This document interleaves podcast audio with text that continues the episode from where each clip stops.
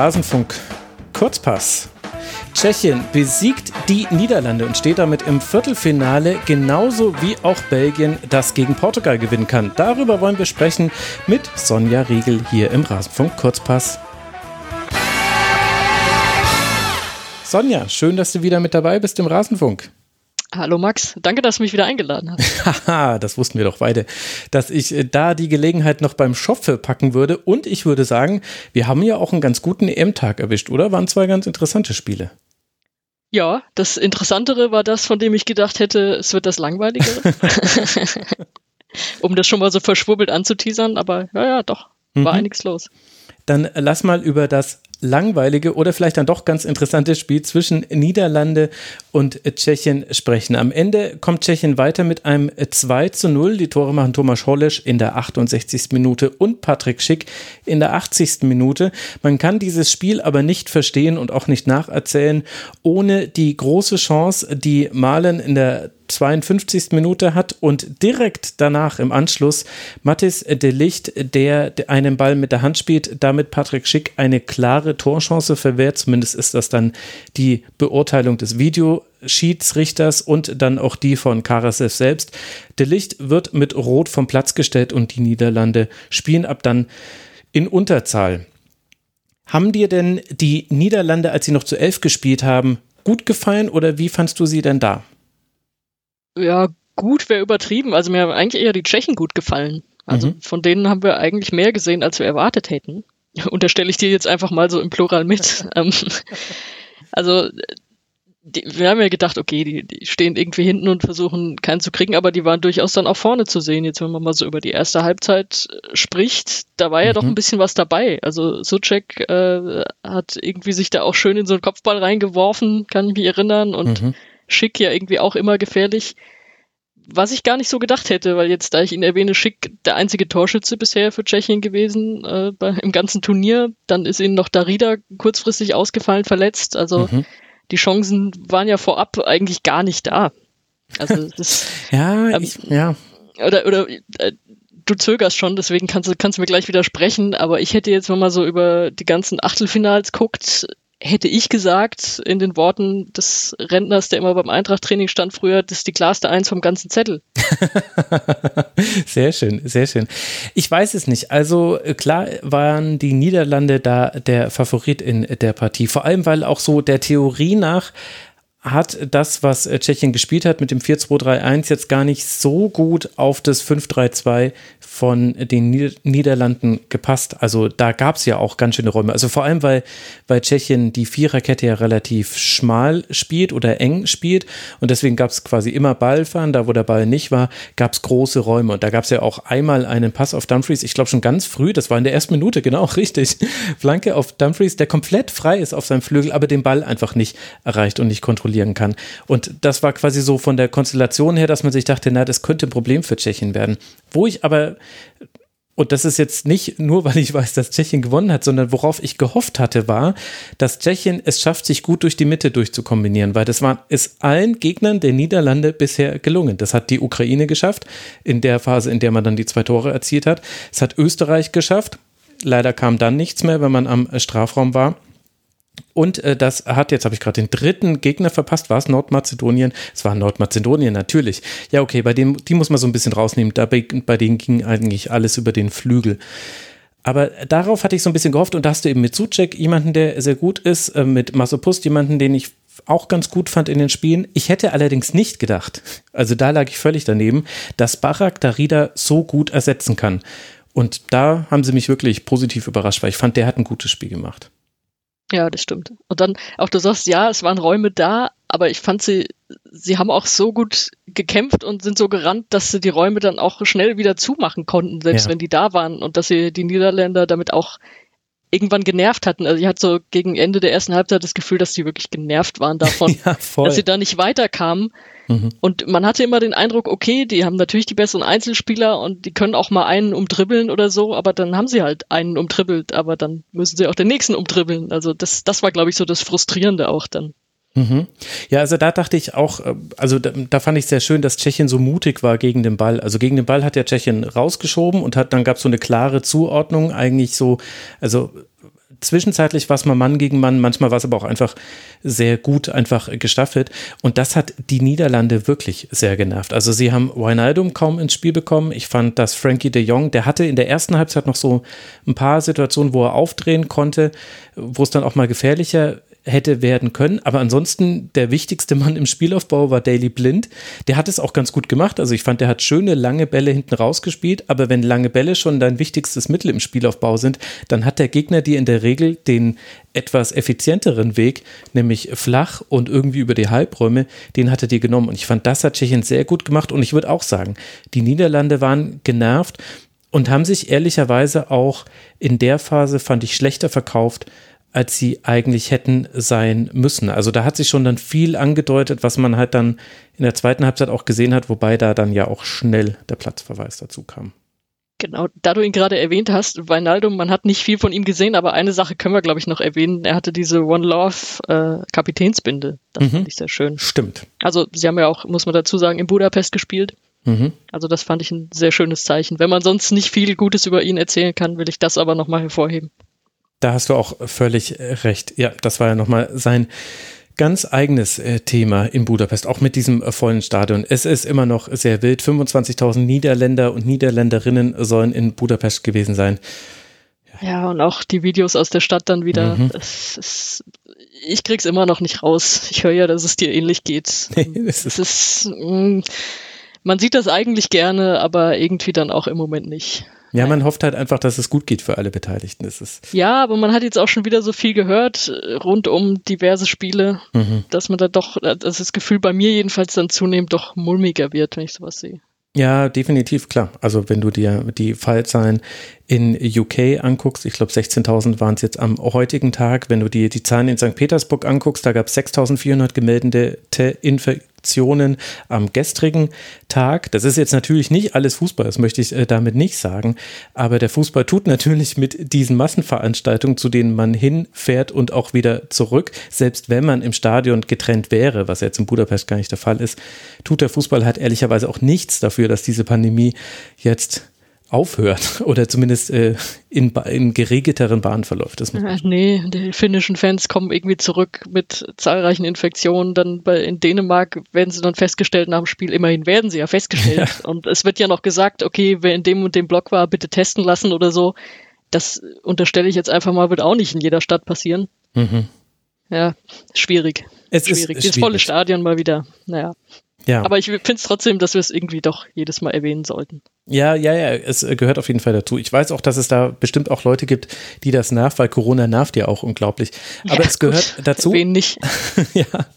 Aber äh, es gehört ja auch ein bisschen zu diesem Spiel mit dazu.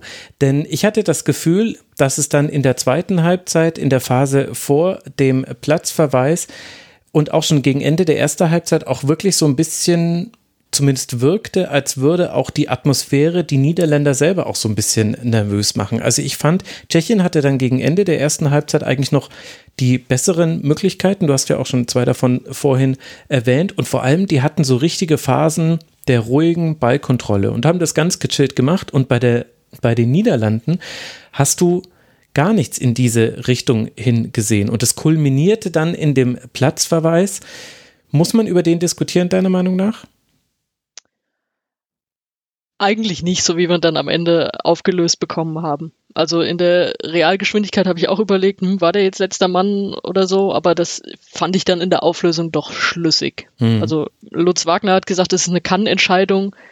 Finde ich, ist es sogar ein bisschen mehr. Also um Gottes Willen, ich würde eigentlich nie Lutz Wagner widersprechen. Wir hatten auch mal eine Schulung bei ihm, also wir in der Redaktion, richtig geiler Typ. Also der sagt auch immer, fragt mich, äh, sagt Bescheid, wenn ihr irgendwas braucht, ist mir alles lieber, als wenn ihr Mist erzählt und so. Mhm. Das ist ja auch super da als Experte. Ähm, er hat es ja eigentlich genau aufgeklärt. Es war letzter Mann und damit halt sozusagen eine Notbremse per Hand, mhm. wenn das jetzt Schiris hören. Aber also ich, er vereitelt halt wirklich eine klare Torchance und in meinen Augen auch. Deswegen war das dann die richtige Entscheidung, ihn am Ende dann doch rauszuschicken. Ja, Nachdem es erst gelb gab, ne? Genau. Vollständigkeit es gab, halber. Es gab erst gelb und ich glaube, das muss man nämlich dann tatsächlich noch äh, erklären, eine Kann-Entscheidung, wenn Lutz Wagner es so nennt, das würde ja eigentlich jetzt dann in der Bundesliga zum Beispiel bedeuten, im Bestfall greift der Videoassistent nicht ein. In dem Fall scheint es aber so gewesen zu sein. Zumindest deutet darauf alles hin in den Abläufen, wie die Schiedsrichter auch kommuniziert haben und dass Karasev überhaupt seine Meinung dann noch so deutlich verändert hat, dass es da eine fehlende oder eine falsche Wahrnehmung gab. Also, dass er das Handspiel erkannt hat und sich ja auch ganz sicherlich auch auf diesen Zweikampf fokussiert hat, denn das war äh, schick äh, gegen äh, Delicht nach einem äh, langen Ball. Da war schon klar, da kann jetzt was passieren. Aber er hatte sehr wahrscheinlich die Gesamtsituation einfach anders bewertet und falsch bewertet, hatte eine fehlende Wahrnehmung, dass nämlich die anderen Mitspieler De Frey und Blind zu weit weg waren, um noch hätten eingreifen können nach einem möglichen Ballgewinn von Patrick Schick. Und darauf wurde er hingewiesen und da darf eben dann der Videoassistent eingreifen, kann sagen, hier, ich glaube, du hast das nicht wahrgenommen. Hast du das wahrgenommen? Hast du das bewertet? Nee, schaust dir nochmal an und dann kann man nämlich auch aus einer Kann-Entscheidung dann eine rote Karte raus ableiten.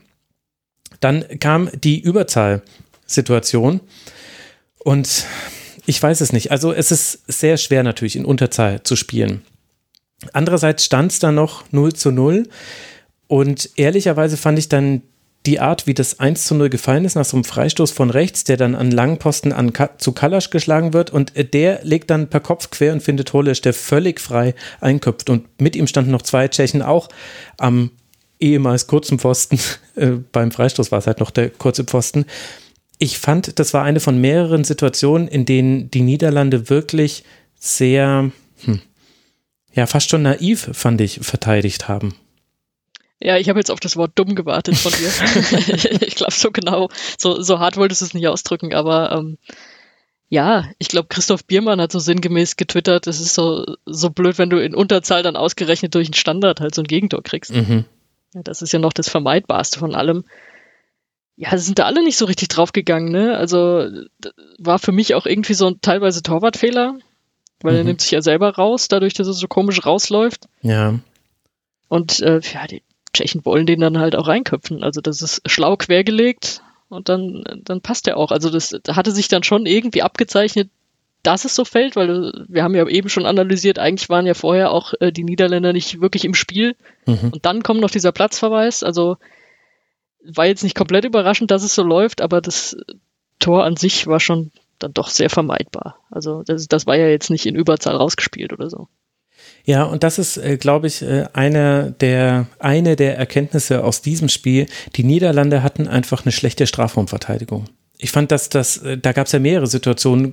Ein paar Minuten vor dem 1 zu 0 hat eigentlich schon Schaderabek die große Chance aufs 1 zu 0 und er kann da einfach eine Flanke am langen Pfosten in Ruhe annehmen, sich noch überlegen, wohin er ihn schießt, entscheidet sich dann fürs lange Eck und dann kann Dümfries da noch dazwischen gehen zwar und kann den Schuss blocken, aber das ist ja eigentlich auch Wahnsinn, dass ein Spieler zwischen 5 Meter Raum und 11 Meter Punkt einfach einen Ball in Ruhe annehmen kann in deinem Strafraum, in einer Situation, in der du schon in Unterzahl bist, also sprich, da hatte jetzt auch die Niederlande jetzt nicht gerade den großen Vorwärtsdrang, sondern denen waren schon klar, die müssen jetzt erstmal hier verteidigen also das war in diesem Spiel dann auch zusammen mit so ein paar Unsicherheiten von Sticklenburg, gekrönt natürlich dann von der roten Karte, äh, mit der roten Karte von De Licht. Also da waren ein paar, paar Dinge einfach schief, fand ich, in der Verteidigung bei den Niederlanden.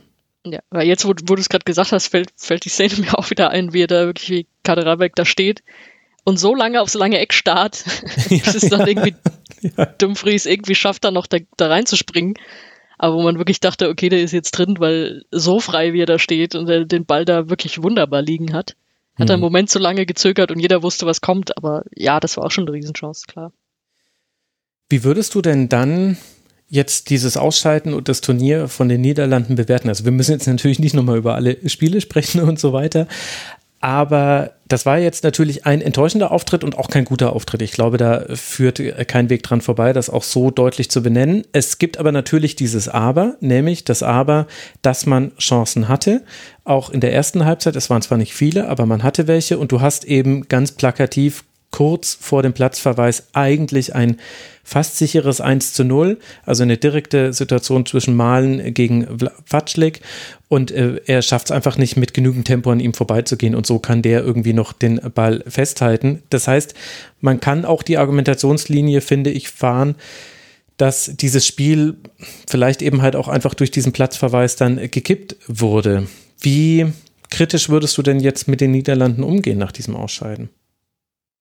Ja, gekippt ist, es ist natürlich deutlich auf eine Seite gekippt, aber ich weiß nicht, ob es vorher in die andere Richtung war. Also mhm. ist jetzt Stimmt. klar, also eigentlich muss er den machen und er macht irgendwie so eine komische Pseudo, so ein Pseudo-Wackler irgendwie, der gar nicht richtig funktioniert, weil ich habe das beim Handball früher so gelernt, wenn du einen Wackler machst, dann musst du den so machen, dass dein Gegenspieler den halt mitmacht.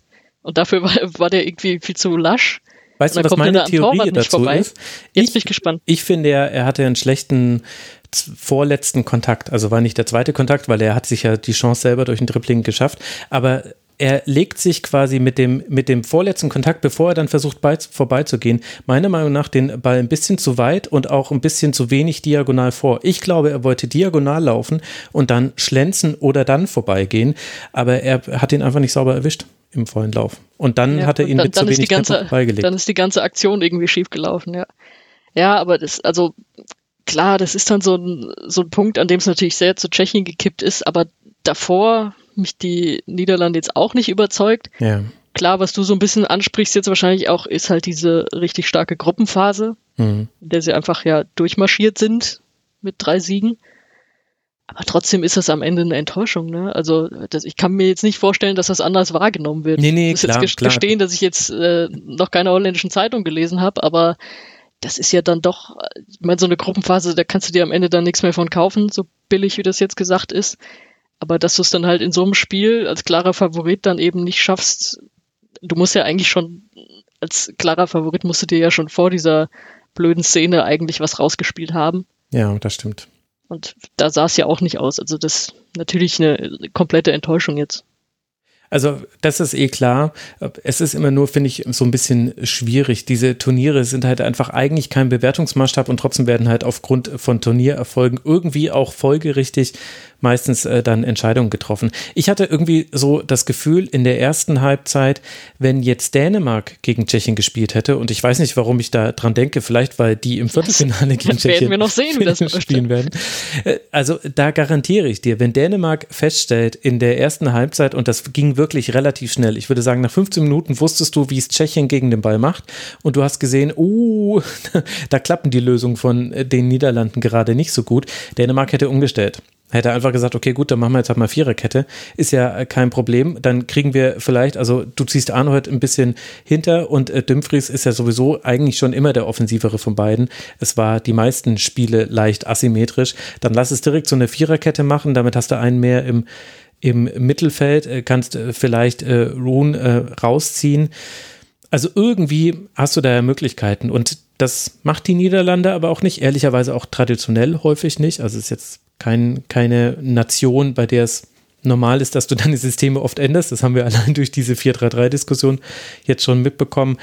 Und ehrlicherweise hätte ich, ja, also war das so mein Gedanke, dass äh, sie dafür auch so ein bisschen bestraft wurden, dass sie aus ihrer eigenen Haut nicht raus konnten. Und äh, Tschechien hat ihnen halt einfach ihre eigene Haut sehr unbequem gemacht. Ja, gut. Dänemark ist natürlich auch der Prototyp für dieses, eine Umstellung, die funktioniert. Ne? Also Casper Jülmen hat es ja zu seinem Markenzeichen jetzt gemacht während der Euro. Mhm. Und ja, Frank de Boer halt eher so das Gegenteil, klar. Was erwartest du dir jetzt dann äh, von Tschechien mit Blick auf dieses Spiel und jetzt dann das nächste gegen Dänemark? Da bin ich auch mal gespannt. Also Tschechien ist für mich da trotzdem nicht Favorit würde ich jetzt mal sagen. Bin ich gespannt, was du gleich sagst, weil, ähm, ja, wir schon, schon eben gesagt haben, die sind halt als Gruppendritter weitergekommen. Ein Torschütze bis dahin und relativ ausrechenbar damit ja auch. Aber sowas äh, kann dir natürlich auch Auftrieb geben, wenn du so einen unerwarteten Erfolg dann hast und weiterkommst. Und ja, gut, jetzt die denen, die halt äh, durch ihre eigene Euphorie getragen werden, das wird ein spannendes Spiel. Und ich finde es ja auch geil, das sind ja auch einfach zwei Außenseiter. Und das heißt, eins dieser Teams mhm. wird ja dann im Halbfinale stehen. Allein das finde ich schon mal geil. Ja, da bin ich voll bei dir. Also ich denke, dass auch in diesem Spiel Dänemark dann der Favorit wäre, beziehungsweise auch in diesem Spiel dann Tschechien eher der leichte Außenseiter. Ich erhoffe mir allerdings ein sehr interessantes Spiel. Ich könnte mir vorstellen, dass es da fröhlich hin und her geht, weil beide haben zum einen ein taktisches äh, Verständnis, beide sind aber auch nicht sattelfest in allen Aktionen, ehrlicherweise, und beide haben aber diesen Mut nach vorne. Also die Art und Weise, wie Hollisch das 2 zu 0 vorbereitet, indem er sich einen, einen langen Ball, der nach einem langen Abschlag von Fatschlik, äh, fällt er ihm quasi vor die Füße oder er, sprintet ihn. Dümfries hat sich schon ziemlich dumm in der Szene tatsächlich nach vorne orientiert, hat einfach damit gerechnet, der Ball äh, wechselt, der Ballbesitz wechselt jetzt, es bleibt bei den Niederlanden. Deswegen war da ein riesiges Loch auf sein seine Flügel. Und dann aber die Art und Weise, wie Hollesch in dieses Loch hineinläuft und dann aber auch überlegt, auch schick nach innen legt. Das ist einfach was, das hast du von den Niederlanden in dieser Konsequenz in diesem Spiel nicht gesehen, von Dänemark aber schon. Und deswegen würde ich mir jetzt einfach erhoffen, dass eins und eins in diesem Fall zwei ergibt und wir einfach zwei Mannschaften sehen, die uns da echt ein interessantes Spiel liefern. Also da freue ich mich richtig drauf, muss ich sagen. Ja, da sind wir zu zweit aber absolut. Und eine von beiden sicher im Halbfinale. Und diese Aussicht auf Tschechien gegen Dänemark und die Hoffnung, dass da etwas sehr Großes bei herauskommt, die liefert uns auch die Brücke zum zweiten Spiel dieses Tages, nämlich Belgien gegen Portugal, in dem lange Zeit nicht so viel passieren sollte wie in diesem ersten Achtelfinale und auch so wie wir es uns jetzt erhoffen von dem Viertelfinale zwischen Tschechien und Dänemark. Nur ein Tor fällt durch Torgan Hassan, durch einen Schuss von außerhalb des Strafraums. Da komme ich jetzt auch nochmal gleich zurück bei der Besprechung dieses Spiels. Und dann war es ein Anrennen Portugals, ein Einflanken Portugals, aber es war nicht von Erfolg gekrönt. Rafael Guerrero schießt mit einer Direktabnahme mit dem rechten Fuß an Pfosten. Ruben Dias hat noch einen Kopfball nach Ecke. Ich glaube, das waren die beiden größten Chancen für Portugal. Wie hat dir denn diese Partie gefallen? Ja, nicht so gut, wie sie mir auf dem Papier gefallen hat. Also, als ich eben schon gesagt hatte, als ich die Achtelfinals durchgegangen bin, hätte ich eigentlich gedacht, das ist das, das Interessanteste, wenn man jetzt mal Deutschland, England äh, ein bisschen außen vor lässt, aber vom Papier her hatte ich da schon richtig Bock. Also es ist ja das, was man immer zitiert, ist dann einfach der Titelverteidiger auf der einen Seite mhm. und der Weltranglistenerste, was auch immer das am Ende bedeutet oder nicht, aber das ist ja nun mal Belgien. Das ist ja eigentlich schon geil. Und dann war die erste Halbzeit wirklich super zäh. Also die war auch am Anfang war das auch so total langsam und statisch, weil irgendwie niemand wollte sich so rauslocken lassen. Niemand wollte richtig kombinieren, obwohl wir wissen, dass es eigentlich beide können. Und ach, dann meint Ronaldo noch irgendwo den sterbenden Schwan spielen zu müssen. Und da, da war irgendwie nichts Schönes erstmal dabei. Also alles, was so vor dem Tor passiert ist, habe ich eigentlich schon wieder verdrängt, weil es wirklich zu lahm war für mich. Ja, also es war man nennt es dann Abtasten und man kann es auch irgendwie taktisch, taktisch irgendwie noch sich schönreden. Aber ehrlicherweise war es nicht schön. Also Belgien hat sehr hoch zugestellt. Portugal hat deswegen nicht kaum rausspielen können. Hatten aber dann eine tiefe Ballzirkulation, weil Belgien seinerseits jetzt auch nicht so auf, aufs krasse Pressing gegangen ist, sondern halt eher gestellt hat ja, Ende der ersten Halbzeit im Grunde schon. Aber, aber ja, dieses. Ich war auch von, von Anfang an, sorry, wenn ich das noch dazu mhm. sagen darf, ich war von Anfang an auch wieder böse auf Portugal, als ich die Aufstellung gesehen habe, weil, gut, als Eintracht-Fan will ich natürlich auch André Silva sehen, der sehr wenig Einsatzzeit bekommen hat über das ganze Turnier. Irgendwann kam er ja dann noch. Aber ich hätte mich auch gefreut, äh, zum Beispiel Joao Felix mal von Anfang an zu sehen. Und ja. muss ich sagen, das hat er ja dann, eigentlich hat er mein Vertrauen später noch gerechtfertigt, weil er war ja dann wirklich sehr belebend. Aber das hätte dem Spiel, glaube ich, auch von Anfang an gut getan, wenn er dann so unbekümmert und mal was versucht und so mal irgendwie ein belebendes Element da ist. Also den finde ich schon ziemlich geil als Spieler. Muss ich, fand ich ehrlich gesagt auch schon, als er mit Benfica im Europapokal gegen die Eintracht gespielt hat, war das so der, mhm. der Spieler des Gegners, den man so heimlich bewundert, während man für die andere Mannschaft brüllt. Also deswegen habe ich nicht ganz verstanden, warum er davor irgendwie noch gar keine Rolle gespielt hat und dann durfte er zumindest. Ja, schade, dass man nicht mehr von ihm jetzt gesehen hat bei dem Turnier.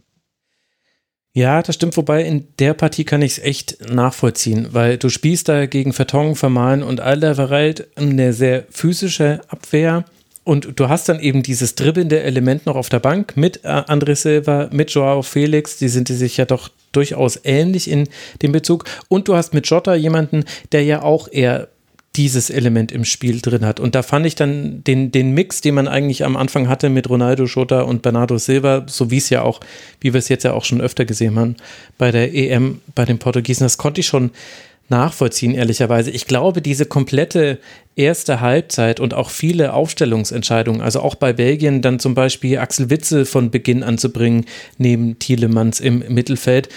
Ich glaube, das spricht einfach dafür, dass die beide sehr großen Respekt voreinander hatten und sehr erstmal quasi ihr Standardding durchziehen wollten um nicht irgendwelche Fehler zu machen. Ich glaube, darum ging es bei den Mannschaften. Ja, gut, die haben halt auch beide Erfahrungen ohne Ende aufgestellt. Ne? Genau. Also, ohne das jetzt ausgerechnet zu haben, aber das sind ja wirklich äh, zwei durchaus ältere und äh, freundlicher gesagt erfahrenere Mannschaften, die da gespielt haben. Ne?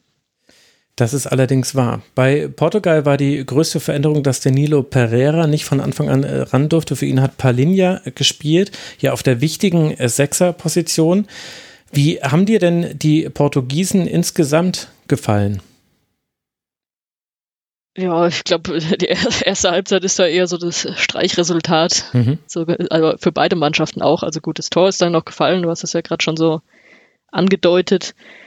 Aber eigentlich in der zweiten Halbzeit, ja, sie haben dann Druck gemacht, sie hatten auch ihre Chancen und es war eigentlich eher Pech, dass sie nicht zum Ausgleich gekommen sind. Du hast den Pfostentreffer schon erwähnt, aber auch sonst gab es ja ganz gute Chancen und sie waren natürlich, wenn sie von der Statistik her auch das deutlich bessere Team sein, einfach weil sie in der zweiten Halbzeit dann gerade gegen Ende total angerannt sind also ich würde da schon eher sagen, dass sie Pech hatten und mit Pech ausgeschieden sind. Mhm. Also von Belgien kam mir jetzt ehrlich gesagt auch nicht so viel. Aber die haben halt das Tor gemacht und haben das irgendwie verteidigt. Ja, das ist äh, tatsächlich das, was, äh, finde ich, so aus belgischer Sicht dieses Spiel ein bisschen frustrierend macht, trotz des Weiterkommens mit 1 zu 0. Also ich habe das vorhin im Niederlande-Teil vergessen äh, zu sagen. Die Niederlande hat es geschafft, zum allerersten Mal bei einer WM oder einer EM keinen einzigen Schuss aufs gegnerische Tor abzugeben. Und so viel besser war ehrlich gesagt Belgien in der Kategorie jetzt Lass auch mich raten, war wahrscheinlich nur der eine, oder? Ja, wahrscheinlich. Ich habe keine, ich, ich hab keinen anderen im Kopf. Es war tatsächlich nur dieser eine und sie hatten tatsächlich auch nur einen Abschluss im Strafraum, aber das war auf der Strafraumkante. Alle anderen auch von außerhalb. Also Port, äh, Belgien, Entschuldigung, hat es nicht geschafft, Lukaku in den Strafraum hinein zu bekommen und auch da dann zu finden. Und auch die anderen Spieler sind nicht so wirklich nachgerückt. Also das war schon ganz schön dünn. Und auf der anderen Seite Portugal dann 23 Schüsse, vier davon aufs Tor, also jetzt auch nicht so viele. Da muss man dann allerdings auch sagen, Courtois war in den Szenen, in denen er da sein musste, da. Einmal hat noch der Pfosten geholfen. Und dann waren es aber auch nicht die Knallerchancen für Portugal. Also es war Abwehrschlacht ist dann so ein bisschen das Wort dazu aber das trifft es eigentlich auch gar nicht so wirklich, weil am Schluss war es nur noch eine Schlacht gegen Ende des Spiels. Dann ging es ja rauf und runter. Bevor wir aber über dieses wilde Ende sprechen, müssen wir, glaube ich, noch über Kevin de Bruyne sprechen. Die zweite Halbzeit oder die zweite Spielhälfte geht los und sofort ist klar, dass Kevin de Bruyne raus muss. Und zwar offensichtlich hatte er Probleme mit der Sicht oder irgend, also man konnte keine Verletzung von außen erkennen und er sah ein bisschen wackelig auf den Beinen aus und man kann sich ja denken, wenn das so schnell nach der Halbzeit passiert, dann wird das unvorhergesehen eingetroffen sein, sonst hätte man ja den Wechsel in der Halbzeit gemacht, weil er dann keinen Wechselslot verbraucht. Wie muss man das denn einpreisen jetzt dann bei der Leistung von Belgien, wenn ihnen so ein wichtiger Spieler wie De Bruyne fehlt über weite Strecken der zweiten Halbzeit? Ja, also erstmal müssen wir, glaube ich, dazu sagen, wir nehmen jetzt direkt nach dem Spiel auf und mhm. wissen jetzt noch nichts genaueres. Also es sei denn, du hast jetzt kurzfristig nee. noch was gehört, was mit ihm war, weil es gab ja auch dieses Foul an ihm, kurz vor der Halbzeit, wo er schon länger am Boden lag, ob es vielleicht dann doch damit zu tun hatte, ob er deswegen so schwankend aussah, weil es einfach diese Verletzung dann war. Also das, das ist jetzt schwer irgendwie aus unserer Sicht zu sagen. Er war auf jeden Fall am Ende dabei, hat mitgefeiert. Also dann, dann war es jedenfalls nicht ganz so schlimm. Mhm. Aber ähm, ja, also ich fand, er hat vor allem dann so bei der Entlastung gefehlt. Also Belgien hätte ja zumindest theoretisch ein paar Chancen gehabt, in denen sie auch mal einen gescheiten Konter irgendwie hätten fahren können. Oh Gott, waren die schlecht das, ausgespielt. Das ist immer an irgendeiner Stelle richtig schief gegangen. Oh Gott, ja, das war so Und ich schlimm. glaube, da hätten sie ihn sehr gut gebrauchen können. Also, mhm. weil er kann das ja wirklich gut, so kombinieren, mal einen gescheiten Pass spielen oder so. Das war ja dann gar nicht mehr. Also ich glaube, gerade an den Stellen hat er dann sehr gefehlt. Ja, absolut. Also diese Konter, das war so grotesk, weil gerade Lukaku hat da so viele Dinge super gemacht bei diesen Kontern, hat die Bälle festgemacht. Also er hat immer zwei Gegenspieler gebunden. Also Pepe und Diaz sind beide immer tief geblieben, auch noch in der 90. Minute wegen Lukaku. Das war der einzige Grund. Und er hat es dann wirklich geschafft, den Ball festzumachen, zu warten, bis zwei Mitspieler kommen. Okay, wir haben einen 2 gegen 3 Konter. Oh, er spielt den Pass so, dass Diaz noch dazwischen spritzen kann. Das ist ja jetzt ja doof. Oder dann Carrasco, der es auch geschafft hat. Sie spielen ein 2 gegen 2 2-Konter, irgendwie 90. Minute. Äh, Carrasco verzögert noch. Endlich kommt von hinten äh, Torgan Hazard herangerauscht mit den letzten Körnern, die er noch hat. Und Carrasco spielt einfach den Pass nicht genau genug rüber. Also das ja, war, und steht irgendwann selbst an der Grundlinie mit dem Ball und denkt so, hä, ja, und jetzt? also das war wirklich einfach grotesk, muss man echt sagen. Und äh, das gehört bei mir ehrlicherweise auch zu der Enttäuschung bei Belgien. Also gut, so ist Fußball, man kann auch so weiterkommen und äh, ich kann jetzt auch nicht von jeder Mannschaft erwarten, dass sie mit wehenden Fahnen Offensivfußball spielt. Aber auch ohne De Bruyne finde ich, dass das offensiv wirklich wenig war. Ich fand es total irre, sich einfach nur hinten reinzustellen, also im buchstäblichen Sinne, und dann trotzdem aber noch diese langen Bälle immer zuzulassen. Also in der 89. Minute, in der 91. Minute und in der 93. Minute spielt Portugal aus der hintersten Kette heraus einen langen Ball und jeweils kann ein Portugiese den Ball vorne in Ruhe runternehmen. Und einmal steht sogar Silber direkt in der letzten Kette und äh, kann dann eine Flanke nach innen schlagen, die zur Ecke geklärt wird. Also du stehst hinten drin mit einer Fünferkette und schaffst es dann aber nicht mal am Mann zu sein, wenn ein langer Ball kommt. Also das, also ich fand es ehrlich gesagt ganz schön wild von Belgien. Das stimmt. Und das in so einem Moment, in dem du ja wirklich nochmal alles reinwirfst. Ne? Ja, aber also. gerade das Witzige ist die Silber-Szene, die du ansprichst. Als er da die Flanke schlägt, dachte ich, ja Mensch, jetzt müsste eigentlich Silber da innen drin stehen. Weil das sind genau diese, genau die Dinge hat er ja immer bei der Eintracht dann eingeköpft. Stimmt. Und gut, ich meine, in der Mitte steht dann Ronaldo, der ist jetzt auch kein schlechter, aber das ist, dachte ich so, ja schön, wenn Silber jetzt flankt. Eigentlich ist er ja der ideale Abnehmer für genau diese Art von Flanken. Du stimmt, die Flanke wurde gar nicht zur Ecke geklärt. Sie war aber ein Tick zu hoch für Ronaldo. Also sie hätte auch Silber nicht erreicht, ehrlicherweise, muss man sagen. Er hatte natürlich dann auch noch eine dritte Gelegenheit, die ich jetzt noch nicht angesprochen habe. Es gab in der 88. Minute noch eine verlängerte Flanke von Ronaldo. Da ist er dann so in den Ball gegrätscht und ehrlicherweise, da hatte Courtois meiner Meinung nach ganz schön Glück, weil der Ball war schon mal an ihm vorbei und ja. dann ist er aber irgendwie noch an einem Bein. Ich weiß gar nicht, ob es vielleicht sogar selber nochmal das von Silber war, so hängen geblieben, dass Courtois ihn sich doch noch schnappen konnte. Also das war alles sehr, sehr eng hinten raus, muss man sagen, für Belgien. Wie bewertest du das Ausscheiden des Europameisters? Also man kann ein Achtelfinale mal verlieren. Jeder wusste auch, dass das schwierig würde gegen Belgien. Hinten raus hat Portugal alles probiert, was es hatte.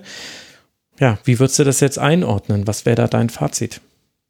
Ja, ich habe schon gesagt, wenn man es im Spiel bewertet, ist dann doch ziemlich viel Pech dabei, weil sie die besseren Chancen hatten. Die sind da angerannt. Auf der Gegenseite fällt halt dieses blöde Tor. Können wir vielleicht auch gleich nochmal den Elefanten aus dem Raum irgendwie packen, ob der haltbar war oder nicht. Mhm.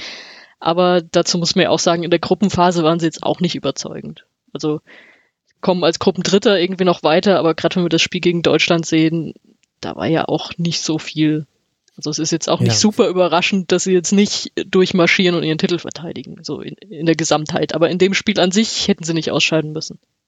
Ja, das stimmt. Und vor allem, weil dahinter ja auch etwas steht, was man jetzt wirklich als Muster bei Portugal anerkennen kann.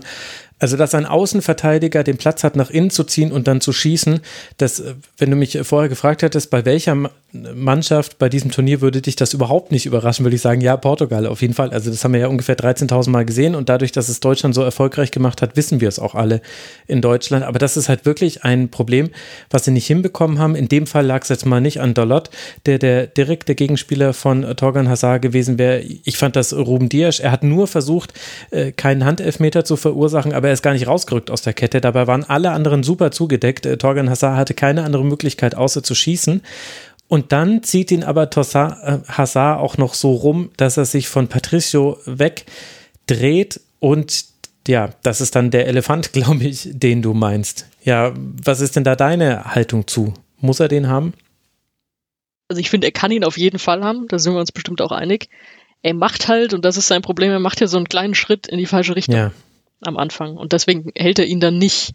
Ich weiß nicht, ob er diesen Schritt so zwingend machen muss, ob das so in dem Bewegungsablauf, weiß ich nicht. Weil wenn er den nicht macht, dann hat er den relativ locker, würde ich mal behaupten, auch wenn er flattert. Das hat man ja so gesehen in der Flugkurve, der dreht sich ja dann nochmal richtig weg. Aber grundsätzlich war der dann doch relativ mittig und ich finde schon, dass man den halten kann.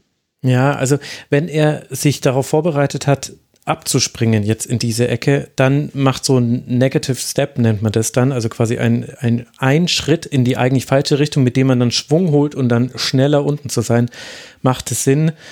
Ob es das war, weiß ich jetzt aber ehrlich gesagt gar nicht. Ich kann mich auch ja, gerade gar nicht mehr erinnern. Gesprungen ist er dann aber nicht, oder? Also, ja, oder genau. Zumindest ich mein, nicht mit genug Power, ja. Der Ball kam ja dann auch gar nicht so. Vielleicht hat er das quasi schon vorbereitet. Timing ist ja eigentlich das Allerwichtigste bei Torhütern.